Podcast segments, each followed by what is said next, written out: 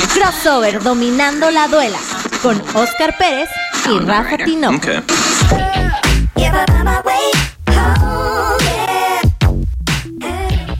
Aquí está Miriam Lara, jugadora de básquetbol profesional, jugadora actual de Mileras de Guanajuato. Hola Miriam, ¿cómo estás? Hola chicos, muy bien, feliz de estar aquí con ustedes. a pesar de las dificultades técnicas, aquí andamos con toda la actitud. Eso, eso es, Miriam. Bueno, vamos a, platicar un poquito de tus inicios, de tu carrera. Y bueno, vamos, jugaste la Liga AVE con CETIS Universidad. Cuéntanos esa experiencia que tuviste ahí. Sí, jugué la Liga AVE. Empecé el universitario cuando todavía ni siquiera estaba en la Liga AVE. Eh, me tocó en el año 2013 empezar. Entonces en el 2014 fue el año en el que surge la Liga AVE. A nosotras nos tocó estar en la segunda división. Ganamos el campeonato en, Puebla, el, Conde, y de esa manera ascendimos para, para la Liga AVE, para primera división. Entonces ya ahí me tocó vivir de todo, me tocó vivir la ascensión, eh, nos tocó llevarnos bronce, nos tocó llevarnos plata, quedar fuera en cuartos hasta que el último año nos tocó nuestro bien merecido y glorioso oro. Gracias a Dios. Padrísima experiencia universitaria, la verdad. Muy, muy bien. Antes de, bueno, cuando estuviste en la universidad o antes, ¿estuviste eh, en selecciones menores por parte de México? En menores y en la mayor también, gracias a Dios. Empecé en la sub 15, después a la sub 18 y en lo que terminé la sub-18, todavía no cumplía ni los 19 y ya me estaban eh, hablando la convocatoria a la mayor, entonces también me tocó por ahí esas experiencias. Bueno, vamos a un, corte musical. Una pausa rápido, vamos a intentar. un corte eh, eh, musical y regresamos ahorita.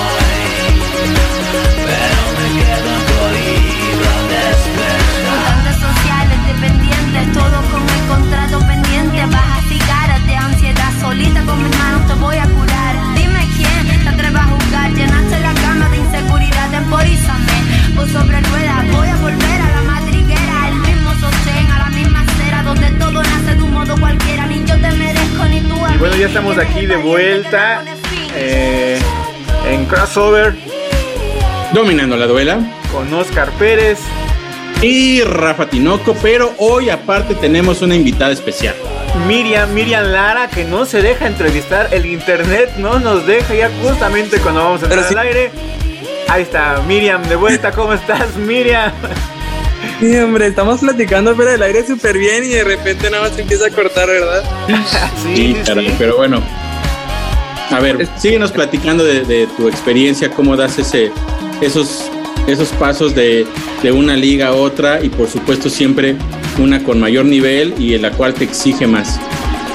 Sí, este, alcancé a escuchar de la pregunta, ¿no? De cómo di el brinco de, pues, de universitario allá, dedicarme a profesional y así. Y para mí se dio en mis últimos dos años de, de universitario, que fue cuando yo di el brinco a maestría.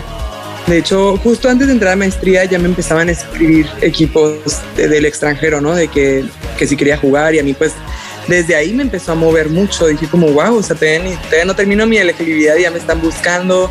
Lo hablé con mis papás de que si me voy ya, o sea, obviamente me movió muchísimo, ¿no? Pero hablándolo con mis papás, pensándolo bien y así escuchando consejos, decidí vivir todo por etapas, quedarme mis últimos dos años en el CETIS y ya después dar el brinco al profesional, ¿no? Pero entonces mis últimos dos años universitarios yo ya sabía y tenía en mente profesional. Entonces empecé a cambiar todo, ¿no? Mi manera de entrenar era de, estar en mis entrenamientos. Siempre fui de dar extra, pero en lo que pensé del profesional era de que ya estaba como siete horas en el gimnasio y no todas corridas entrenando, ¿no? Pero eran como llegaba y tiraba y luego me pasaba al gimnasio a fuerza y luego me salía un rato y comía y luego entrenaba con las de prepa y luego eh, me iba a hacer abdominales y luego descansaba otro rato y luego entrenaba con las de universidad, o sea, así de que maratónicas, pero es algo que me encanta y que me apasiona demasiado y yo ya tenía mi, mi mira en ello que pues dije voy a darlo todo y, y ver hasta dónde puedo llegar, ¿no? Entonces, terminando mi último año con los ocho grandes, ahí en Tijuana, justamente una gente eh, que es turca, pero vivía en San Diego, se había cruzado a Tijuana a ver los Juegos de los Ocho Grandes, le habían dicho que había talento, le hablaron sobre mí e-, y fue a verme. ¿Ese año salieron campeonas? Sí, sí, en el 2018, ese mismo año terminando los ocho grandes me escribe que te vi jugar y quiero platicar contigo. pues yo fascinada, ¿no? Entonces la escuché, total, por medio de ella se dio el contrato, mi primer contrato profesional, que fue en Francia. Fue una súper experiencia, ahí fue mi primer salto al profesional, increíble, la verdad, pues ves todo el básquetbol que hay, ¿no? La cantidad de equipos, todo el básquetbol europeo, la, eh, pues de muy buen nivel, pero sobre todo muchísimos equipos. O sea, muy seguido me preguntan la diferencia como entre Europa y México y cómo vamos y así. Y honestamente a mí me encanta la liga mexicana, creo que vamos súper bien. Pero una gran diferencia es que hay muchísimos equipos. O sea, mi primer equipo fue uno en Francia, donde habían cinco divisiones. Yo estaba en la tercera. Eran 20 equipos solo de la tercera división. O sea, comparamos en un país tan pequeño un promedio de 100 equipos, promediando unos 20 por, por división, pues es muchísimo. Es cualquier niña que salga, no importa el nivel en el que esté, puede estar de lo más top a medio, a abajo, tiene para seguir jugando básquetbol, ¿no? Cuando aquí apenas empezamos, eh, pues tenemos muy poco tiempo comparando las ligas europeas con las ligas mexicanas. Eh, para mí esas son como las grandes diferencias. Ya sé que me estoy yendo un poco del tema, pero nada más así como mi primer año, todo lo que empecé a ver, ¿no? Entonces fue un primer año en el que yo me sentía como esponja, o sea, en un mundo nuevo, yo nunca había vivido eh, fuera de casa, más que en las concentraciones con la selección o cosas así, periodos cortos. Y ahorita fue irme a vivir, en ese momento fue irme a vivir a otro continente, a un idioma donde yo no hablaba, a un clima en el que yo nunca había estado, demasiadas experiencias nuevas, el básquetbol, todo, todo. Entonces, para mí, mi inicio como profesional fue aprender en todos los aspectos de mi vida. Entonces, tu primera experiencia como profesional fue en Europa. ¿Ahí cuánto tiempo estuviste eh, en, Francia? Eh, alrededor de ocho meses dura la temporada ya. Una temporada. Y luego regresas acá. Justo, justamente porque no pasamos a playoffs en Francia, alcancé a jugar playoffs en México ese año. De repente yo la verdad creí que no alcanzaba y me empezaban a hablar de equipos, de que cuánto te desocupas y justo era una ventana de como una semana y media, bueno, yo me desocupaba y empezaban playoffs allá. Era la última fecha para inscribirte y todo eso, ¿no? Entonces yo fascinada, empecé a escuchar propuestas y pues mieleras fue Mieleras. Fue Mieleras. Mira, estuvimos ahí, narramos un partido tuyo, no sé si nos recuerdes, pero te enfrentaste aquí en la Ciudad de México a Gamos y, estuviste ahí presente en playoffs que les dieron realmente una paliza al equipo de, Gamos, ¿no? Hay que decirlo así. Eh, y bueno, ahí eh, fue realmente que te conocimos en persona y te dimos jugar eh, directamente. No, sí lo recuerdo, la verdad. ¿Cómo decirles que lo olvidé, no? lo recuerdo muy bien, súper divertido y, me acuerdo que fue mucha gente, ¿no? Sí, había bastantes personas. Sí, fue bastante gente y luego como, así como luminarias, estaba ahí Horacio Llamas. Horacio me Llamas. Acuerdo. Eh, que, que fue a ver a esta, tu compañera Brisa. ¿No? También jugamos contra Yadira, me acuerdo, Ajá, Cassandra. Brilla, Cassandra y, sí. demás. Y bueno, ese, esa, esa temporada re, salieron campeonas, ¿no? Esos playoffs, sí. esa temporada la jugaron contra Aztecas y, y, ustedes la ganaron.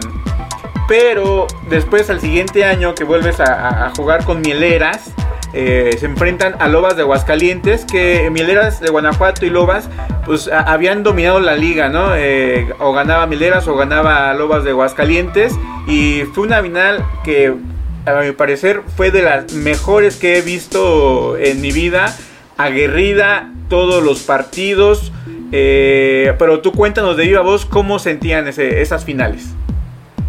Híjole, increíble, la verdad fue una experiencia de demasiada intensidad. Yo creo que es la palabra que lo define. Fue muy intensa toda la serie. La verdad que la disfruté muchísimo. La disfruté muchísimo porque fue partido a partido de entrega total. O sea que para mí eso es lo que más vale, ¿no? O sea, si jugaste y diste tu máximo y sabes que no pudiste haber así de que entregado más tu corazón, te quedas contenta. O sea, sí, sí. a pesar de que no te llevas el resultado que querías, hiciste todo y luchaste todo para obtenerlo y hay que reconocer que Lobas jugó muy muy bien también y fueron, fueron partidos muy cerrados, partidos en los que obviamente ya después sí decimos como híjole esto o el otro, ¿no? Ya que pasó. Pero en cuanto a entrega y en cuanto a totalidad de estar todo el equipo en la misma página, así se dio. Todas estábamos, pues primero fueron los dos partidos allá, ¿no? Que queríamos traernos uno al menos. Nos, en nuestra mentalidad era por lo menos uno. Sabíamos que cada partido iba a ser muy difícil y obviamente vas mentalizada partido a partido, ¿no? El primero, sacarlo, que fue el que se nos fue por dos puntos. Sí. Obviamente todas lo recordamos como si hubiera sido ayer. Muy cercano, no se pudo, dices borrón en cuenta nueva, mañana con todo y al día siguiente otra vez perdemos, otra vez es un partido muy cerrado en el que ellas empezaron con una ventaja, pues por decirlo así, más cómoda, pero remontamos y ahí estábamos y otra vez se nos fue en los últimos minutos y de ahí nos vamos a nuestra casa. Y nuestra mentalidad era, ahora sí, los dos, todo o nada, tenemos que ganar el sábado sí o sí.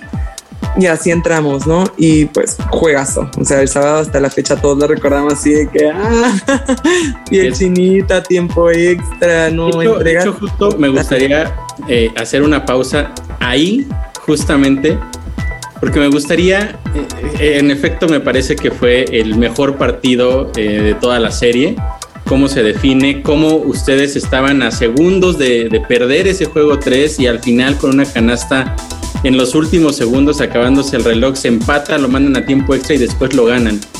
Pero me gustaría que nos describieras cómo viviste tú ese momento de esa última canasta con el reloj, reloj acabándose, el ambiente en la arena.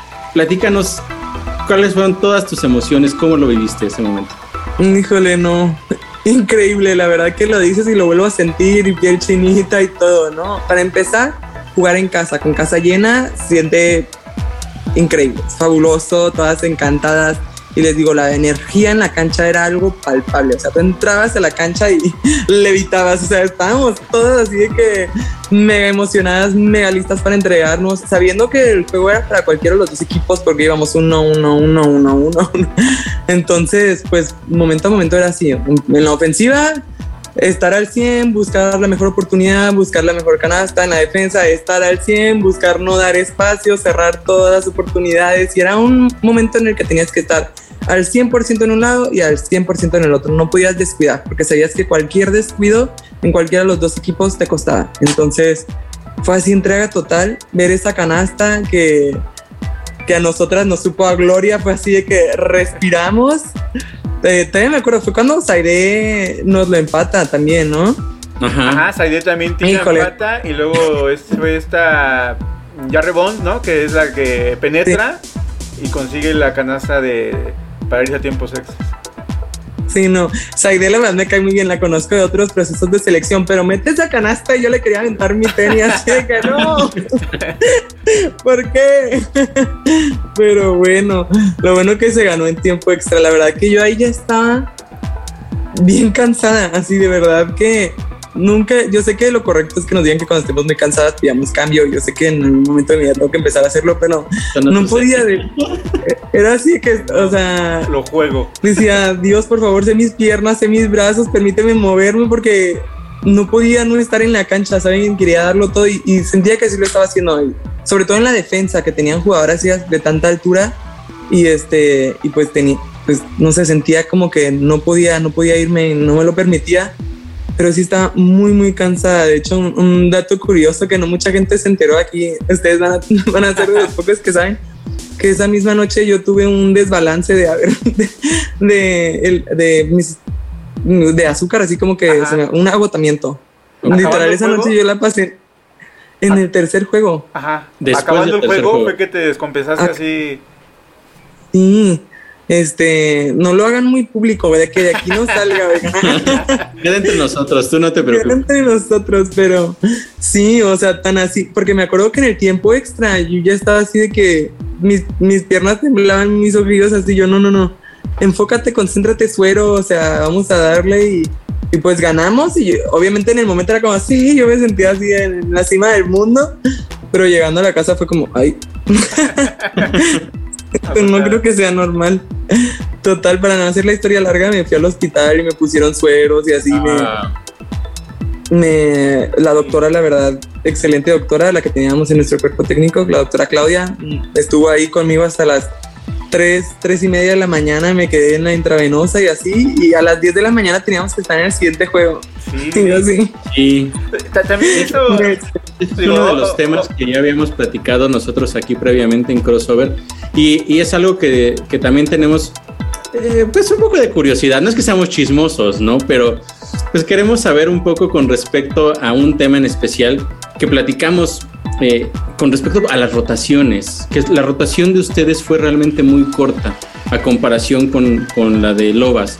Entonces había veces en las que prácticamente eran seis jugadoras, siete jugadoras únicamente las que tenían toda la carga de, del partido.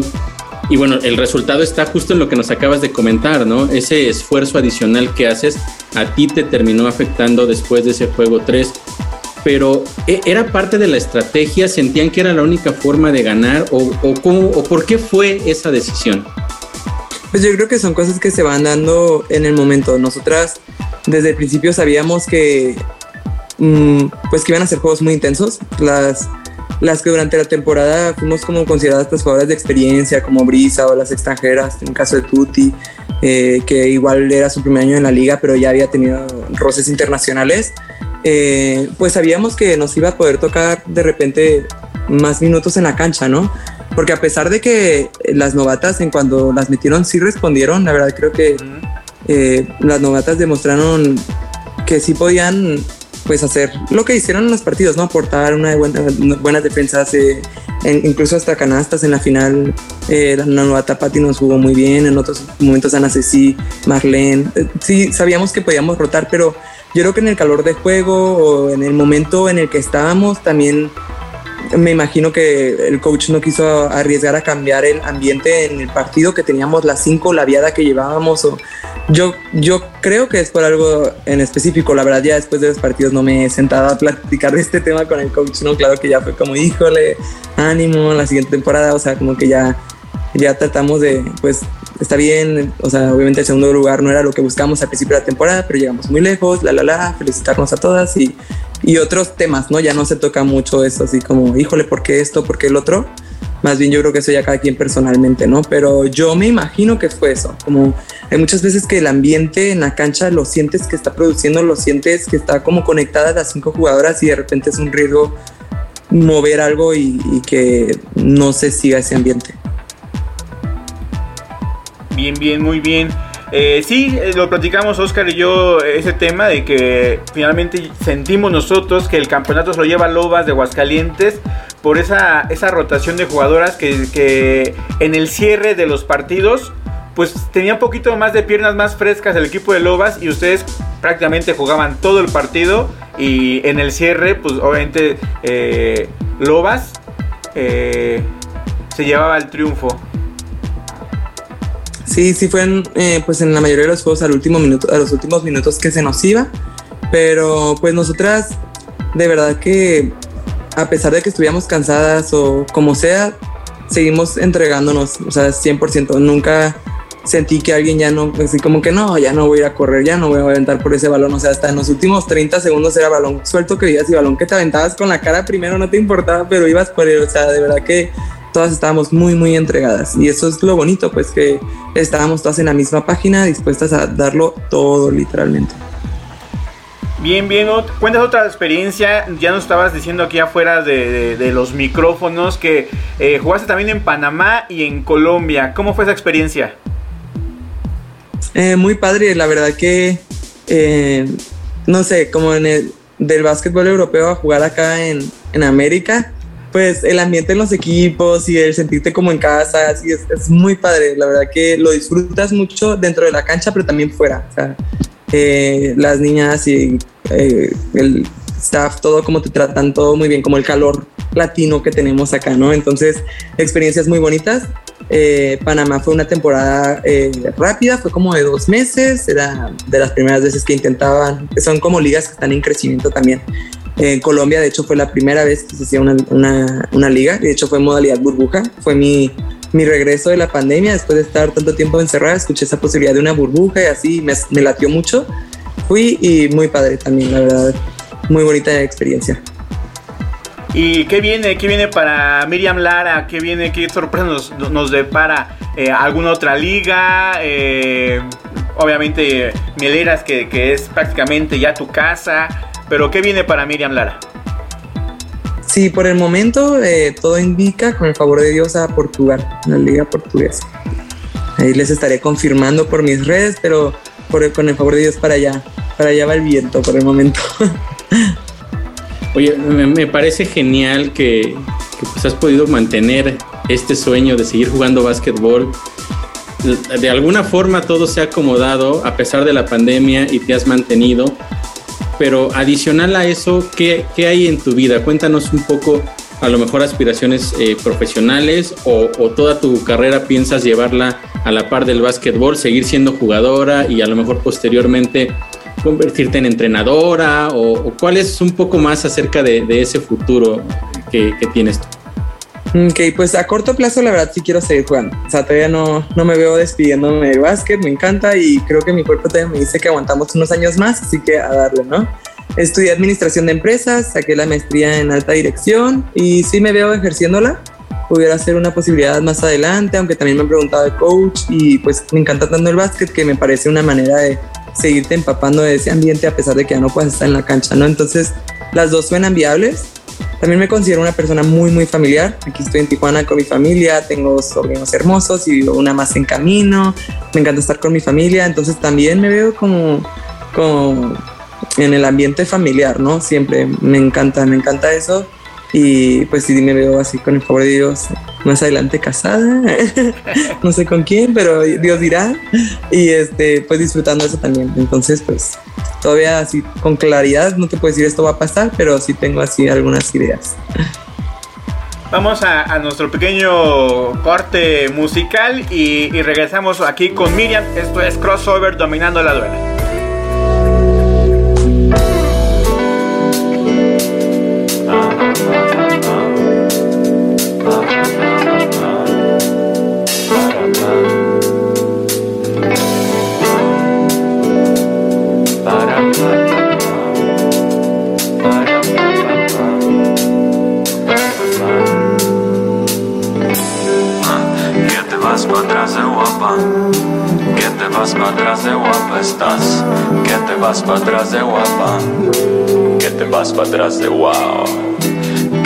Vas para atrás de guapa? Que te vas para atrás de guapa estás? Que te vas para atrás de guapa? no se compara tu mirada con nada. Puta tu cara No mames, me encanta tu refinada. Tus ojos, tus pecas, tus risas, tus muecas, tus labios, muñeca y la forma en que pegas. Tu piel tostada y lisita me incita, me invita a cometer pecados contigo, mi morenita. Y esa boquita que parece que me grita, no es pa' menos que quiera tumbarle un beso de lengüita. Y te pierdes en la oscuridad sin ropa por tu piel canela. Pa' poderte ver, mujer, hay que prender la vela. Me adviertes que en la intimidad provocas por tu piel candela y dibujas con tu pelo paisajes de acuarela. Me tienes hechizado con tu magia negra, imaginando lo que pasa cuando dos cuerpos se integran. El solo ver pasar tu ser a mí me alegra, qué gratificante tu presencia se celebra. Y dame la mano y siente como embona con la mía. Dame tu cuerpo para cumplir tus fantasías. Ponle atención y te enamoro con poesía. Eres mi inspiración, la fuente en mi bibliografía. Dame la mano y siente como embona con la mía. Tu cuerpo para cumplir tus fantasías. Ponme atención y te enamoro con poesía. Regálame tu corazón que yo lo cuidaré todos los días. Que te vas para atrás de guapa, eh. que te vas para atrás de guapa estás, que te vas para atrás de guapa, eh. que te vas para atrás de guapa estás, que te vas para atrás de guapa, eh. que te vas para atrás de guapa estás, que te vas para atrás de guapa, Si aunque despacio en tu habitación. No sé si seas la cura o la depresión. Ser tímido de chico, ese fue mi error. Si te me cruzas guapa, que diga Dios, 20 años tardóse. Demoro esta cita. Estás que te caes de guapa, te caes de bonita. Estoy que cierro la boca, tú que lo gritas. Te recordaba guapa, resultaste tan lista. Modelo de revista, parada en la acera. Y una pose que no luce cualquiera. Disculpa que lo diga, odio lo de afuera. Una guapa como tú, no es normal que me quiera. Y guapa, guapa y de apodo loca. Estoy feliz por ti, lo que me toca. Un corazón de piedra y duro como roca. Un beso sabor mate salido de tu boca. Dame la mano y siente como mona con la mía. Dame tu cuerpo para cumplir tus fantasías. Pon mi atención y te enamoro con poesía. Eres mi inspiración, la fuente en mi bibliografía. Dame la mano y siente como mona con la mía. Dame tu cuerpo para cumplir tus fantasías. Pon mi atención y te enamoro con poesía. Regálame tu corazón que yo lo cuidaré todos Ah, los tu mirada fija hacia mis ojos son como piojitos por adentro de mi pecho y burbujitas.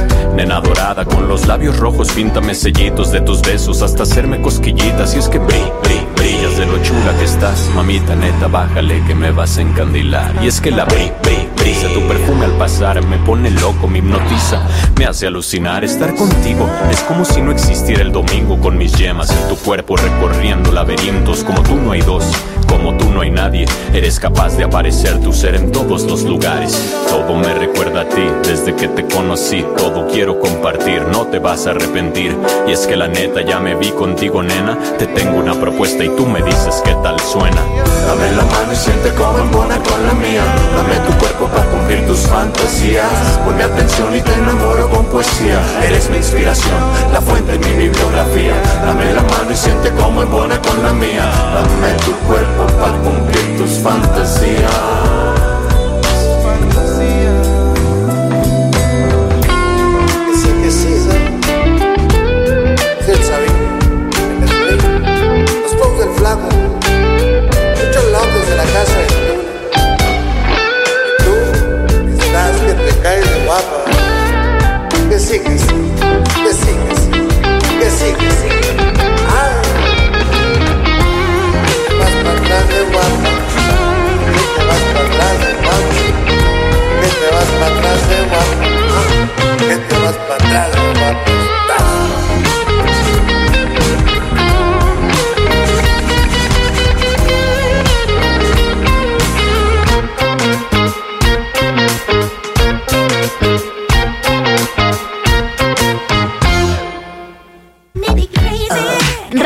Regresamos a Crossover, dominando la duela. De vuelta. Estamos de vuelta aquí en Crossover Dominando la duela. con Oscar Pérez. Rafa Tinoco. Y tenemos de invitadaza a Miriam Lara, jugadora de básquetbol profesional que ha recorrido varias ligas internacionales y obviamente ya campeona aquí eh, en la Liga Mexicana de Básquetbol Profesional Femenil y también campeona de la Liga AB. Y a ver, Miriam, cuéntanos si tu, si tu vida fuera una película, ¿cómo se llamaría? Si tuviera yo una película. No, no, si tu vida fuera una película, Ah, ok. ¿cómo se llamaría? Ay, ay. Mm, pasión y amor por vivir. Ay, qué Ah. ya, ya- ya con el nombre ya no te diría de qué va a tratar, porque De pasión por vivir. obviamente. Y a ver, si, si fueras un animal, ¿qué animal serías? Un caballo. ¿Un caballo? ¿Te gusta muy- correr, ser libre, cabalgar por la un pradera? Ajá, como que me encantan los paisajes por los que están y luego van bien rápido y corren y se ven felices y siempre andan como que en grupitos, muy rara vez andan solos y se ven bien felices. Además vi la película Spirit de chiquita y yo como, ay, yo quiero. Me hacen bonitos. Y Y arriba si tuvieras un superpoder, ¿cuál sería? Aparte de los que ya tienes de ir a, a ir a ser campeón a donde quiera que llegue. yo decía, es broma. Me encantaría volar, me encantaría volar. Se me hace que, pues no sé, se, se viera muy padre, se sentiría muy libre, no sé, creo que eso de correr, volar, entre caballo, pájaro, Y serías un Pegaso entonces. ándale. Eh, más mítico todavía. A ver, ¿quién sería o quién es tu héroe deportivo favorito? Mi papi. Mi papá jugaba básquet, usaba el 13, yo lo vi jugar, se retiró hasta los 60, mega apasionado, yo lo veía en la cancha así amando cada segundo estar ahí, yo que me veía en él y me dice que él se ve en mí, y es una conexión muy bonita que tenemos, la verdad. Qué chido, es una familia basquetbolera totalmente entonces. ¿Tienes Así hermanos? Varios, de todas las edades que ustedes pregunten. Somos, tengo cuatro hermanos y una hermana. ¿Alguno de ellos también juega algún deporte? Todos. ¿Todos básquetbol? Todos o- por ciento. De hecho, aquí en la casa nos aventábamos retas de que cuatro contra cuatro. Invitábamos a mi mamá, le echábamos carrilla, que es el arma secreta. y se armaban padres las retas. ¿A- a alguno, ¿Algunos de ellos eh, apunta igual como al profesionalismo como tú? ¿O Sí, pues de hecho uno ya jugó aquí en los Zonkis. eh, de los seis, tres Ajá. hemos jugado con la selección nacional. El chiquito ahorita está en el TEC de Monterrey y es el como que más tiene puesta la, la mirada del básquetbol profesional. Los demás, te digo, jugaron como que aquí en Tijuana y te- uno en los Zonkis y así, pero ya ahorita ya están ejerciendo lo que estudiaron, pues. Siguen jugando. Qué bueno. ¿Y quién ganaba las retas entre ustedes? ¿Qué pregunta? pregunta es esa? La verdad que sí estaba muy repartida. Nivelábamos bien los equipos, que se pusiera bien el ambiente. era para todos. Pero siempre ganaba ese. Trataban de equilibrar, pero pues, ganabas. Caso. ¿Cuál es, ¿Cuál es tu película favorita sobre deportes? Mm, Coach Carter. Oh, muy buena. Es como el, clásico del- de, de, de básquetbol, ¿no? Como to- todo buen basquetbolista eh, ya Se identifica. se identifica con la película. Sí. y dime de tus cualidades como basquetbolista, ¿cuál es la que más te gusta y cuál es la que menos te gusta? Mm, como cualidad yo pusiera mi entrega y eso Ajá. es lo que más me gusta. Que sé que aunque no deba, me voy a estar aventando, voy a estar así entregándome 100%, nada más no puedo. O sea, hasta en los entrenamientos digo, Miriam, no te avientes, no te expongas en un entrenamiento. Yo ahí voy a entrenar y me, soy la primera en estar arrastrada por el balón, ¿verdad? O sea, lo disfruto tanto que siempre me entrego totalmente y eso es lo que más me gusta. Y lo que menos, o para ponerlo más en un enfoque más positivo, en lo que más quiero trabajar es en, en poder tirar de tres. Ok. Me Es- es como- ahí vamos. Como es un tiro de larga distancia, te falta perfeccionarlo, digamos. Mi área de oportunidad, digamos, ¿verdad? Como tal, una administradora. Y bueno, ella te va a preguntar que Oscar siempre me dice, ay, siempre les pregunta lo mismo y que no sé qué, porque ya ves cómo critican a uno.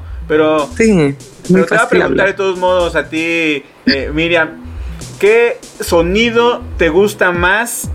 ¿El chisquido de, de- de la red cuando entra el balón o el rechinido de los tenis cuando hace fricción en la duela?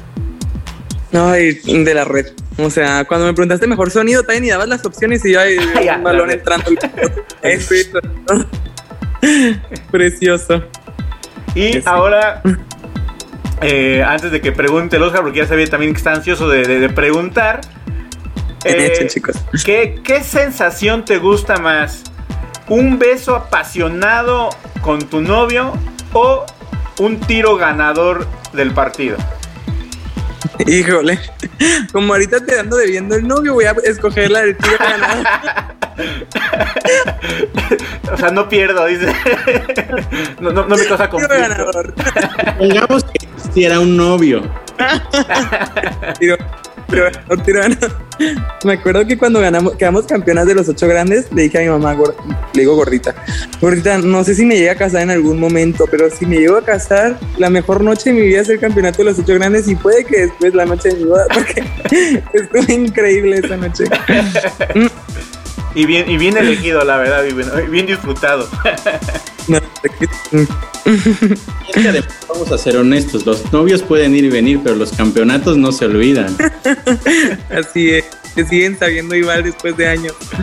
Exactamente.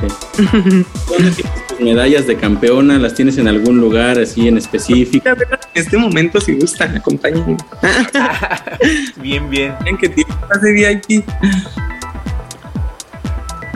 Son compartidas, ¿verdad? Pero aquí te- Yo Digo, les pa- dije para los que estén éramos escuchando el podcast eh, o después en Spotify, nos están haciendo aquí a, a su, a su cuarto de trofeos y está repleto de todo tipo de trofeos que se puedan imaginar. Ahí está del cuadro ideal de la temporada 2021 de la Liga Mexicana de Básquetbol Profesional Femenil y trofeos de, eh, de MVP, mejores jugadoras, trofeos de universitarios. eh, eh, también está ahí los cuadros Del CETI. del CETIS cuando estaba en, en la liga universitaria. Y está Sí. su, su cuarto repleto, repleto de varios trofeos, premios y reconocimientos de básquetbol.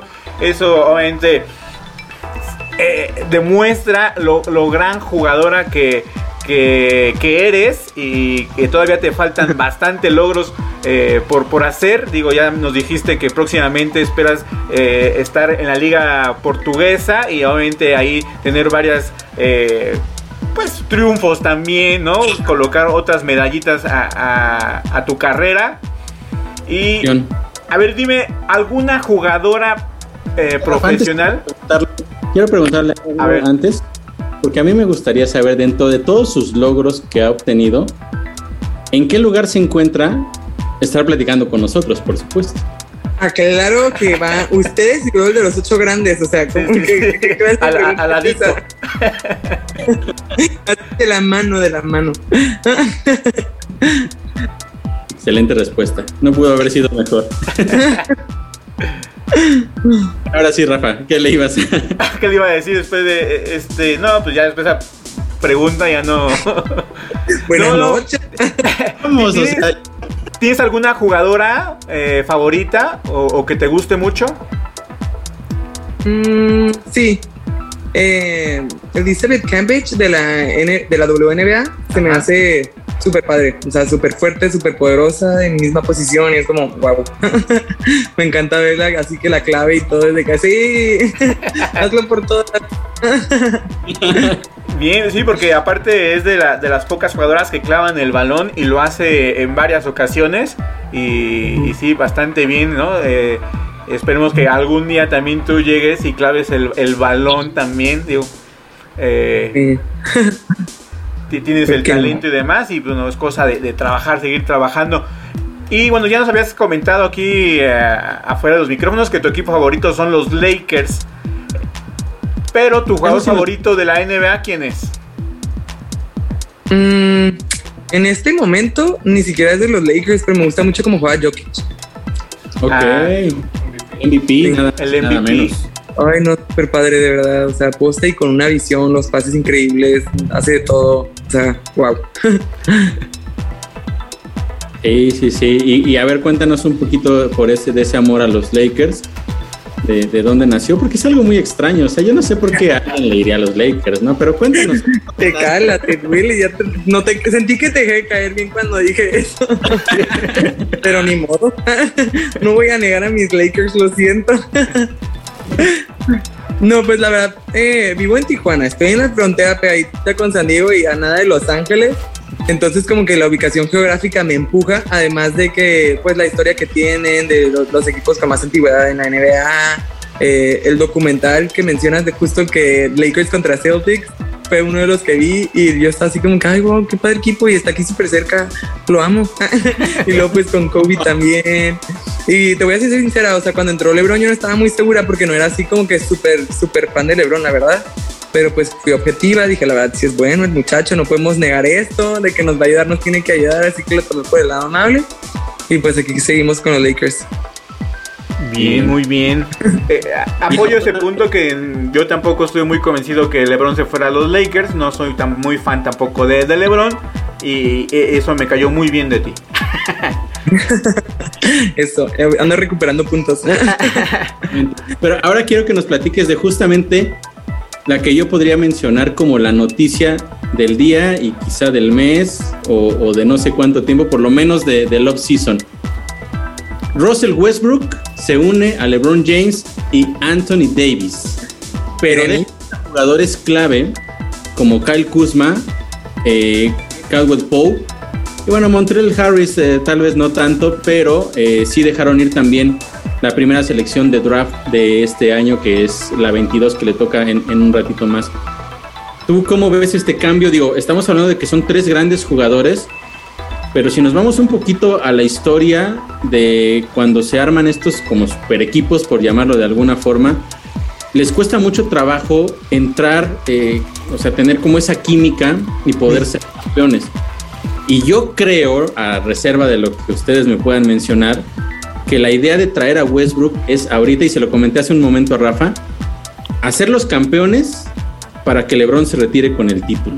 Platícanos un poquito de tú cómo ves todo esto. Híjole, pues la verdad para mí bastante bueno el cambio. No te, no te puedo decir que su peso y me agüité o que empecé a llorar ni nada, porque la verdad, o sea, pues me pareció bastante bien. Eh, si LeBron se quiere retirar con sonido adelante mientras nos lo dan los Lakers, pues muy merecido. Ahora sí, no, pues lo da jugadorazo. Entonces, pues yo siento que de que va a ayudar, va a ayudar. Yo sé que lo de la química sí es un tema, porque me acuerdo también cuando entró Howard a los Lakers. Yo, a mí me gustaba mucho Howard cuando jugaba en Magic. Cuando jugaba en Orlando Magic, para mí era de que, ay, wow, top, o sea, fue súper chido, lo que sea, y entró a los Lakers y, y fue cuando no tuvo muy buena química y se fue y ya luego regresó y tampoco, o sea, como que en ese año me quedó muy claro que lo de la química es muy, muy importante. Yo espero en Dios Westbrook se ve buena onda en lo que hemos platicado, o sea, como que va con muy buena disposición, entonces esperemos que sí entre a sumar. Sí, complicado, complicado, ¿no? Pero bueno, al final son estrategias, eh, es como se, se vive ahora el, la NBA, ya vimos el año pasado con los Nets, eh, con Durant, Harden a media temporada, Kyrie, parece que es el futuro, pero terminó ganando un equipo que se armó desde las bases, buscando sí jugadores importantes en, posiciones clave, pero no trayendo a un superestrella como lo están haciendo otros equipos. Entonces eso creo que también te habla de que a veces trabajar desde el principio con los mismos jugadores, crear justamente esa química, a veces da más resultados que llenar al equipo de, estrellas, ¿no? Pues sí, pero, o sea, agregando a ese punto, la verdad, vieron la final, o sea, Giannis se mega encendió. Y yo sé que era su equipo de cuna, y sí creo la, la química con muchos años. O sea, sí estoy, o sea, tienes toda la razón en eso, pero no inventen, solo quería hacer un paréntesis porque, wow, fue su noche. o sea, es astro bueno, ¿verdad? Pero 50 puntos, wow. Y en la final, pues, increíble. aparte, en que regresan, ¿no? Iban abajo 2-0 eh, todos pensaban que pues iba a ganar tranquilamente. De hecho, nosotros te, vamos a, te lo vamos a confesar, nosotros pensábamos que era Sons en 5 antes de que iniciara la serie, ¿eh? no cuando iban 2-0. Antes de que iniciara, nosotros decíamos eh, Sons en 5, máximo en 6. Una gran. Y sí fue en seis, pero fueron los Bucks. pero al revés. y la verdad, yo sí, o sea, por una parte a mí se me decía padre que ganaran Stans porque, pues, Chris Paul ya está grandecito, ¿no? Entonces era como que, ay, ojalá hay un anillo, le toca. O sea, yo al principio de la serie sí hacía como que, ay, sí, que ganen los Suns y así. Pero, o sea, ninguno de los dos es mi equipo, claramente, ¿no? Como ya les dije, soy Laker. Pero, pues sí estaba como que, ay, que ganen los Suns, CP3, o sea, ya le toca a uno, está bien, no sé qué. Yo juraba que iban a ganar. Pero en la final, la verdad, cuando vi que jugaron de esa manera, o sea, fue así como, pues sí les aplaudí. O sea, ni que hasta lloré con poco cuando le dieron sus reconocimientos y todo, o sea, muy merecido, la verdad. A ver, regresando un, poco de, o en comparación al básquetbol varonil y al femenil, a ver, dime una cualidad que tiene el básquetbol femenil y el varonil no lo tiene. Mm, yo creo que somos un poco más sistemáticas. Nos apegamos un poco, un poco más como a, leer el juego. creo que es como que con un poco más de calma, pero como que mm, más sistemático sería esa palabra, a mi punto de ver. Como que los chicos nada más corren así como, como caballos pues es Más, ¿no? Brincan, la clavan, vuelan, pero pero pues de repente sí es mucho de que pase canasta, pase canasta, pase canasta. Y con, con las mujeres se suele ver como más ese movimiento, más ese, en verdad busca la mejor oportunidad, tal vez aquí no es, puede estar ella, se lo pasas, pasas y ella va a quedar, o sea, como que a mí se me hace que de repente pudiera ser una cualidad que hay más en el básquetbol femenino. No le tiro nada a los chicos, adelante, está bien para el básquet hombres y mujeres, pero para mí parece, así, eso diría. A nosotros, eh, desde que hemos tenido la oportunidad de verlo y, e incluso de, narrarlo en diferentes niveles, incluso en la Liga AVE con los Pumas acá en la de la UNAM, una, característica que, que nos llama mucho la atención es el nivel de pasión que ponen dentro del juego. O sea, para las mujeres, no sé si tú lo veas igual, y no es, por supuesto, discriminar a los hombres, pero a veces siento que las mujeres le ponen toda el pasión, toda la pasión, todo el amor y entregan todo en cada una de las jugadas. No sé si tú lo ves de la misma manera. La verdad que sí, pero pues no, quería verme medio discreta, así imparcial. no, la verdad sí, le entregamos muchísimo corazón y creo que la mayoría de las, o sea, como dices, sí se ve mucho en varios equipos de femenil como luchan, o sea, cada segundo, cada momento, la entrega 100% así exactamente como lo dices. Sí, claro, el, disputar cada balón se, se, nota ahí, es como, como el documental de Jordan, ¿no? Que decían, lo tomé personal, ¿no? Me quiere driblar, lo tomo personal y voy tras de ella. Ándale, no se nos escapa una bien luchona. sí. Tú, digo, por, por, tu posición eh, que juegas de 4 o 5, eh, te encanta, te encanta, la verdad, te he visto cómo disfrutas cuando metes un tapón. ¿Qué, qué? no. ¿Qué, qué, dices? ¿Qué gritas? ¿Qué sientes cuando, cuando pones el tapón? A ver hasta eso intento, intento despistarla tantito y no ser tan órale, pero a veces no se puede aguantar una. Este, la verdad lo disfruto mucho, es de las cosas que más me gusta hacer y algo súper curioso es que me gusta hacer eso desde chiquita. O sea, en, en cuando jugaba con, Baja California, aquí en las categorías así de que, pues más chicas, eh, me decían todo. O sea, con que se me hace muy curioso que fue algo que desde chiquita tuve en mi juego y que voy creciendo y me sigue encantando, la verdad no sé, creo que tengo los brazos muy largos y muchas veces piensan que no voy a llegar y les salgo así como Elastic Girl y yo sí llegué. Se siente muy padre.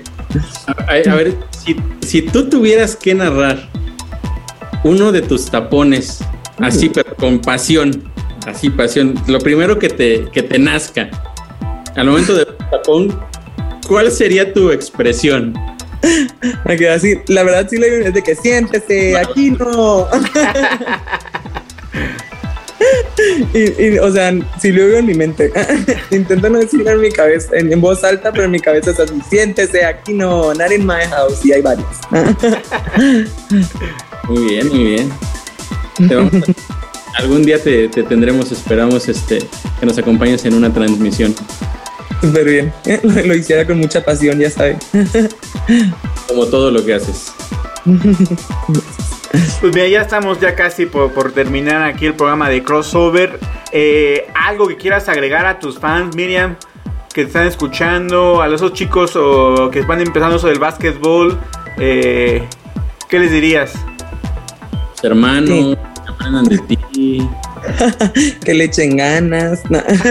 No, este, la verdad, algo que sí me gusta mucho aclarar es, eh, para empezar, que si les encanta, les apasiona están seguros que quieren dedicarse a eso, que le dediquen tiempo extra. Para mí eso es algo súper claro que se ve, que minuto extra que dedicas en la cancha es minuto que se ve, eh, o sea, a la hora del juego. Entonces para mí el entrenamiento, el escuchar a tu entrenador, a preparador físico, cualquier persona que quiera sumarle a tu juego. Y bueno, aquí ya se nos pausó Miriam y el buen Oscar. También los dos se nos quedaron ahí pausaditos. Eh, problemas técnicos, ya saben, de, del internet y la distancia, ya que Miriam se encuentra en Tijuana y nosotros estamos aquí en la Ciudad de México. A despedir el programa a nombre de, de Oscar Pérez. Ella fue Miriam Lara, jugadora de básquetbol profesional. Yo soy Rafa Tinoco. Esto fue Crossover dominando la duela. Les recordamos que ya estamos los días jueves